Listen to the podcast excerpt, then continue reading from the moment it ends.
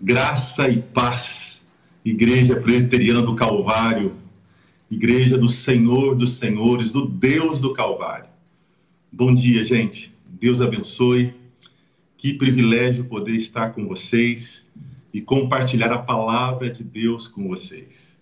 Nessa série preciosa, preparada com carinho, com oração, com amor, para edificar o seu coração, para fortalecer a nossa igreja. Nós vamos começar a conversar, a meditar, a refletir sobre o tema O Jesus que eu nunca conheci. É muito relevante, é muito gracioso, é uma oportunidade para sermos realmente fortalecidos e nenhuma dúvida, nenhum ensinamento equivocado nos tomar. Nós vivemos num tempo um tempo onde tem se revelado um tempo de tantas dores, de tantas lutas, de tantos dilemas. A, a pandemia, embora colocou máscaras em nós, na verdade, a pandemia, a pandemia também tem nos desmascarado. Tem desmascarado a sociedade, tem desmascarado os seus, os seus valores, tem desmascarado os seus falsos deuses, tem desmascarado os seus cristos genéricos, os cristos que são construídos pelo coração, por ideologias, por é, movimentos que não têm nada a ver com o evangelho do Senhor Jesus. Jesus, ele citando o Salmo 118, versículo 22, Jesus ele disse assim, ele perguntou: vocês nunca leram nas Escrituras a pedra que os construtores rejeitaram? Essa veio a ser a pedra angular.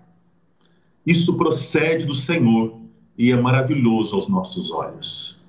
Jesus cita o salmo e revela uma postura, uma atitude que sempre aconteceu e que, no nosso, que em nossos dias acontece de gente, de pessoas, de igrejas que rejeitam a pedra angular. Gente preciosa, é, vamos aprender do Senhor. O texto que vai deixar bem claro para nós quem ele era, quem era o filho de Maria e José, quem era o Messias que o Evangelho relatou, quem é Jesus? O texto de Colossenses, capítulo 1, versículo 15 a 20, eu creio que pode fortalecer e abençoar muito o seu coração. A palavra de Deus diz assim: Ele é a imagem do Deus invisível, o primogênito de toda a criação. Pois nele foram criadas todas as coisas, nos céus e sobre a terra, as visíveis e as invisíveis, sejam tronos, sejam soberanias, quer principados, quer potestades. Tudo foi criado por meio dele e para ele. Ele é antes de todas as coisas. Nele tudo subsiste. Ele é a cabeça do corpo, que é a igreja. Ele é o princípio, o primogênito dentre os mortos, para ter a primazia em todas as coisas. Porque Deus achou por bem que nele residisse toda a plenitude, e que, havendo feito a paz pelo sangue da sua cruz, por meio dele reconciliasse consigo mesmo todas as coisas, quer sobre a terra, quer nos céus. João Calvino, ele escreveu comentando esse texto de 1 Colossenses, e ele resume dizendo assim: Pois seu grande objetivo, ou seja, o objetivo do apóstolo Paulo, em escrever Colossenses capítulo 1 e registrar esses versículos, do versículo 15 ao 20, que, que na verdade é um salmo. é um hino de louvor.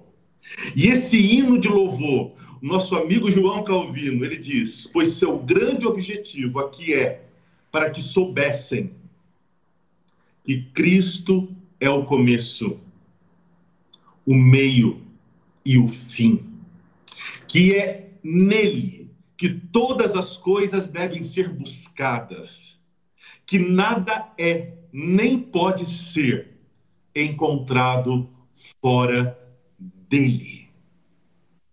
Calvino deixa bem claro a supremacia de Cristo, o Deus Supremo, o Filho do Deus Supremo, o Rei Supremo.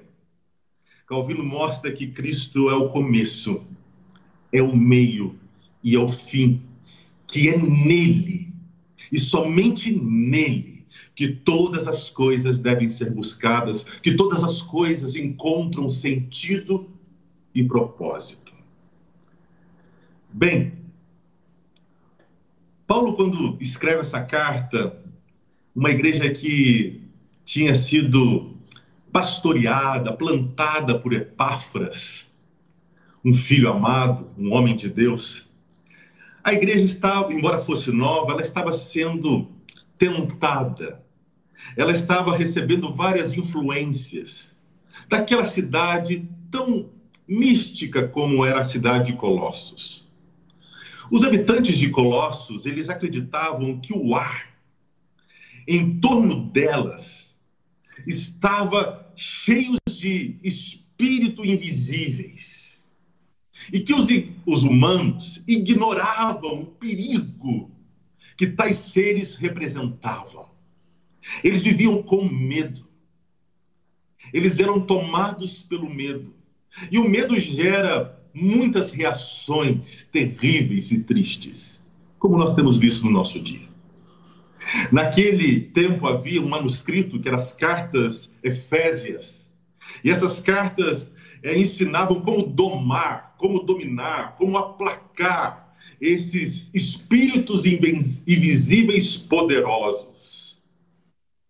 Aquelas, aqueles ensinamentos estavam deixando a igreja enfraquecida, deixando que eles pensassem que o nosso Cristo não era tão bom, tão poderoso, tão operante, como nos nossos dias, como a nossa Sorocaba, que também acredita em tantas coisas e cria tantos cristos genéricos, tantos cristos que não tem nada a ver com o Cristo do Evangelho, da Bíblia, do Gênesis, dos profetas e do Apocalipse, ou seja, do Evangelho de Jesus Cristo. Outro Cristo, outros Cristos. Bem, há muitas vozes nos nossos dias, muitos, vários sofismas têm permeado nossa geração muitos anúncios, muitas ideologias, muito descrédito ao Evangelho. Para muitos, Cristo é inoperante, é mais um no, no hall, no mercado religioso. Cristo no mercado dos deuses, que são diversos no nosso país, na nossa Sorocaba. Mas aí vem o hino, vem o salmo, vem o testemunho do texto bíblico. E Paulo, nesse texto bíblico, ele vai revelar a supremacia do Cristo na criação. Paulo, nesse hino, nesse salmo é, do Novo Testamento, ele vai revelar a supremacia de Cristo na redenção. Cristo na criação, Cristo no cristão. Paulo nos abençoa muito. Bem, gente, gostaria que você olhasse para o texto comigo. Olhasse para o versículo 15. Quando Paulo começa essa canção, começa esse hino de louvor, começa esse salmo. Porque salmo é oração, salmo é canção. Salmo expressa quem realmente Deus é e quem somos. Mas esse salmo revela a grandeza do Cristo de Deus. Ele é a imagem do Deus invisível, o primogênito de toda a criação. Assim começa o hino do apóstolo. Assim começa revelando que somente quando enxergamos Cristo, enxergamos o Deus invisível, o Deus que é Espírito, o Deus que é grande e poderoso. Somente Cristo nos revela o Pai. Jesus, minhas irmãs e irmãos, ele é incomparável. Nele e somente nele vemos o Deus invisível. Somente em Cristo vemos a glória de Deus. Somente em Cristo vemos o caráter de Deus. Somente descobrimos a bondade, os planos. Somente em Cristo entendemos claramente o que é viver e por que vivemos e quem é o Deus que nos criou. Jesus é incomparável. Paulo quer deixar muito claro isso, que ele é supremo, que ele é maravilhoso, que Jesus é incomparável. Paulo nos ensina, observe o versículo 16 a 17, por favor. Leia comigo. Deixe a palavra de Deus é, acalmar o seu coração e revelar para você quem é o Cristo. Quem é o Cristo vivo? Paulo diz, continua cantando, continua louvando, continua salmodiando, dizendo: pois nele foram criadas todas as coisas, nos céus e sobre a terra, as visíveis e as invisíveis, sejam tronos, sejam soberanias, quer principados, quer potestades. Tudo foi criado por meio dele e para ele. E ele é antes de todas as coisas. Nele tudo subsiste. Jesus, meus irmãos e irmãs, ele é incomparável, porque nele, somente nele, tudo veio a existir. Ele é o Alfa e o Ômega, ele é o princípio e o fim. Por isso, os, o medo que os colossenses tinham, todas aquelas ideologias, todos aqueles falsos ensinos, todo aquele estilo de vida dos colossenses. Era algo que trazia dor, frieza e angústia, da mesma maneira que muitas das nossas crenças, dos nossos movimentos, dos nossos sofismas, das nossas intenções modernas têm trazido para a nossa sociedade frieza, angústia e desespero. Como eu disse, a pandemia nos desmascarou mostra que muitas vezes nós estamos vivendo numa vida, num gueto fechado, onde não observamos e não enxergamos quem está ao nosso lado. Não enxergamos ninguém. Não enxergamos o que realmente, quem realmente somos e o que está ao nosso redor. Jesus é incomparável, porque nele, somente nele, tudo veio a existir. Ele é o soberano. Ele é aquele que manda e comanda e direciona e guia tudo e todos. Nele, e somente nele, tudo subsiste. Jesus, meus irmãos, ele é incomparável. Olha, por favor, o que a palavra de Deus diz aqui no versículo 18 a 20. Observe essa, as escrituras sagradas. Ele é o cabeça do corpo que é a igreja. Ele é o princípio o primogênito dentre os mortos, para ter a primazia em todas as coisas. Porque Deus achou por bem que nele residisse toda a plenitude. E que, havendo feito a paz pelo sangue da sua cruz, por meio dele, reconciliasse consigo mesmo todas as coisas, quer sobre a terra, quer nos céus. Meus irmãos, Jesus foi o primeiro a ressuscitar. Ele é o primogênito dos mortos. E nele nós vamos ressuscitar. Nele ressuscitamos, nele vivemos hoje, nele nos movemos hoje, nele, somente nele, nós podemos enxergar o propósito original de Deus para a sua criação. Fora de Jesus, nós ficamos tateando.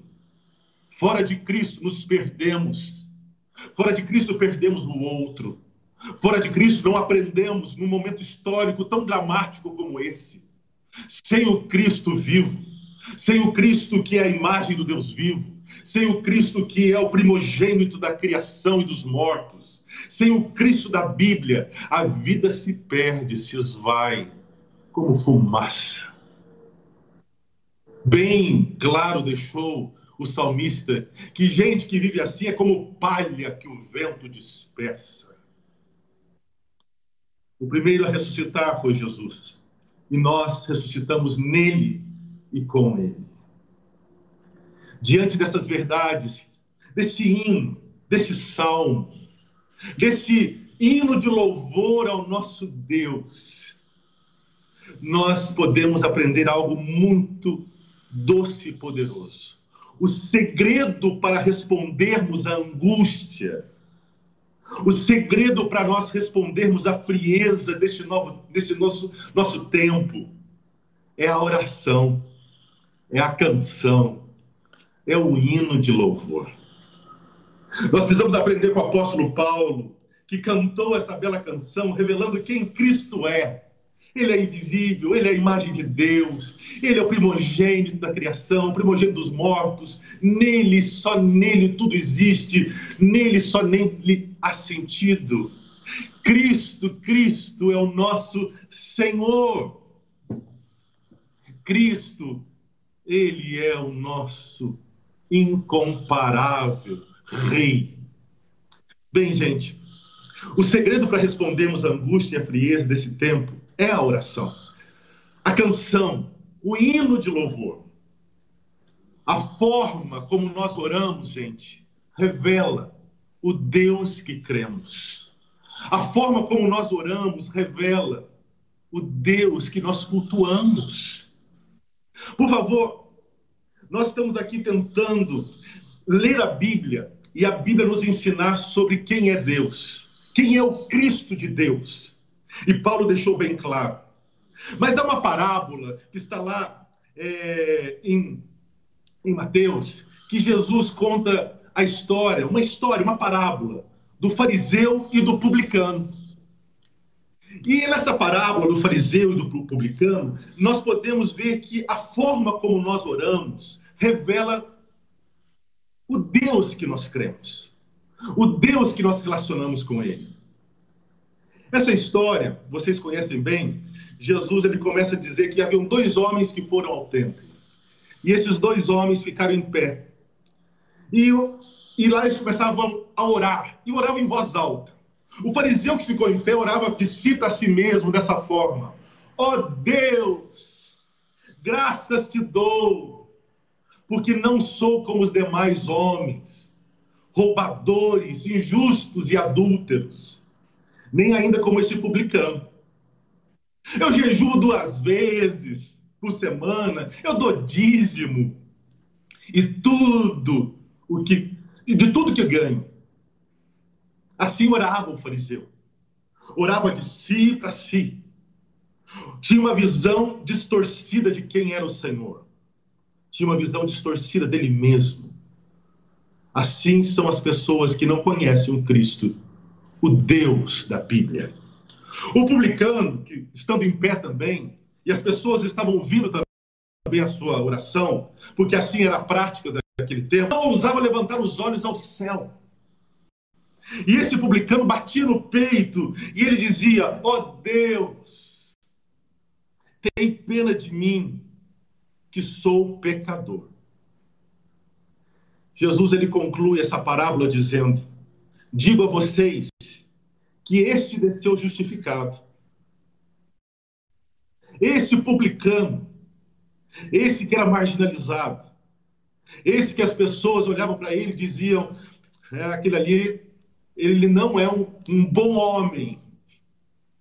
Esse homem, a Bíblia, o Cristo diz que ele desceu justificado para sua casa, não aquele que fez um discurso de si, porque tinha uma visão distorcida do seu Deus porque todo o que se exalta será humilhado, mas o que se humilha será exaltado, diz o Senhor Jesus.